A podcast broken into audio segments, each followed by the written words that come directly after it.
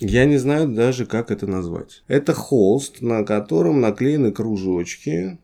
Собственно, это а, ответки от э, холста, над которым я закончил сейчас работать. Значит, я описываю, сейчас буду описывать технологию. Второй год я дел, э, пробую делать такую серию, когда одно изображение просвечивает через другое изображение. То есть есть первый слой, там написано, маслом нарисовано, значит, изображение. Это в основном касается одного и того же объекта, там, пейзажа, э, портрета, или ну, там, иного какого-то объекта, который находится в разных фазах. То есть, либо это движение, либо это разное время дня или ночи, там, ну, как бы временной отсек. То есть, это как бы первое изображение, первый слой.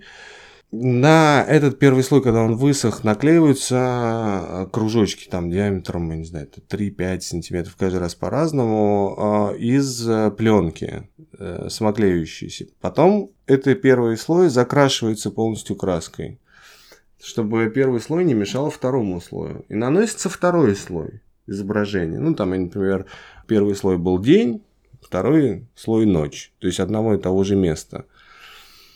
И когда это полностью высыхает, ты, э, то есть я стал, то есть нужно демонтировать эти кружочки от с холста снять. И когда я стал снимать эти кружочки, мне стало жалко их просто выбрасывать, потому что там тоже изображение. И, в общем, я стал их просто дублировать, ну, как бы клеить на еще один холст. Вот, собственно, этот, вот эта ответка или как бы вот этот холст, он, собственно, здесь и стоит. Это как бы снятые кружочки, переклеенные на пустой холст.